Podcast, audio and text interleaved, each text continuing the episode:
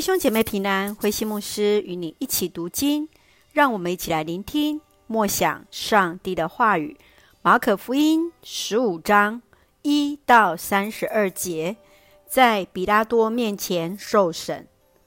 马可福音十五章一到十五节，耶稣被祭司长和长老所组的犹大公会说提到了彼拉多面前受审。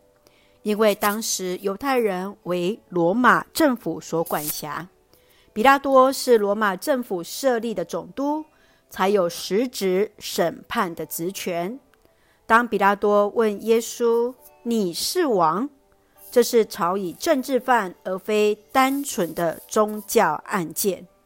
最后被判为十字架，更是叛国者最严酷的刑罚。十六节到三十二节。士兵们以紫色的外袍、荆棘冠冕来戏弄耶稣，嘲讽耶稣是犹太人的王。当耶稣被钉在十字架上，他的罪状牌上写着“犹太人的王”，更是极尽的讽刺。祭司长和经学教师跟讥笑要他从十字架下来，耶稣都默然无声。让我们一起来看这段经文与默想。请我们来看第十五章十二节。彼拉多再次问群众：“那么，你们所称为犹太人的王，那人我该怎样处置呢？”彼拉多他代表着罗马在犹太地的政权，他比犹太人更知晓犹太人的王所代表的意义。也知道耶稣并非是要带领犹太人来对抗罗马政权的那如同将军般的君王。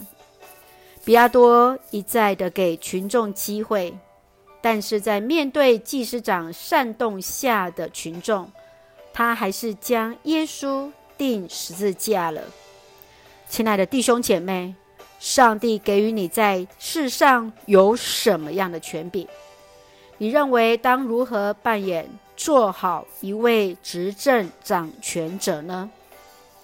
圣愿主大大赐福恩待在我们所爱的每位弟兄姐妹，能够成为那执政掌权者，成为更多人的祝福，成为上帝恩典的出口。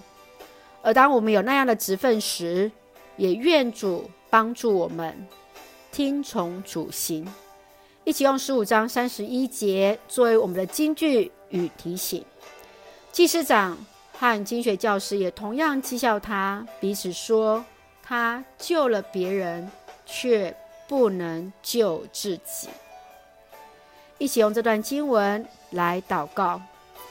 亲爱的天父上帝，感谢上帝丰盛的慈爱，从主的话语领受恩典与力量。感谢主为人的罪受苦，钉在十字架上，使我们时常纪念主的爱。求主保守那在执政掌权位份上的弟兄姐妹，以基督的心为心，执行权柄。感谢主恩待弟兄姐妹身心灵健壮，赐福我们的国家台湾有主的掌权，使我们做上帝恩典的出口。感谢祷告是奉靠主耶稣圣名求，阿门。弟兄姐妹，愿上帝的平安与你同在，大家平安。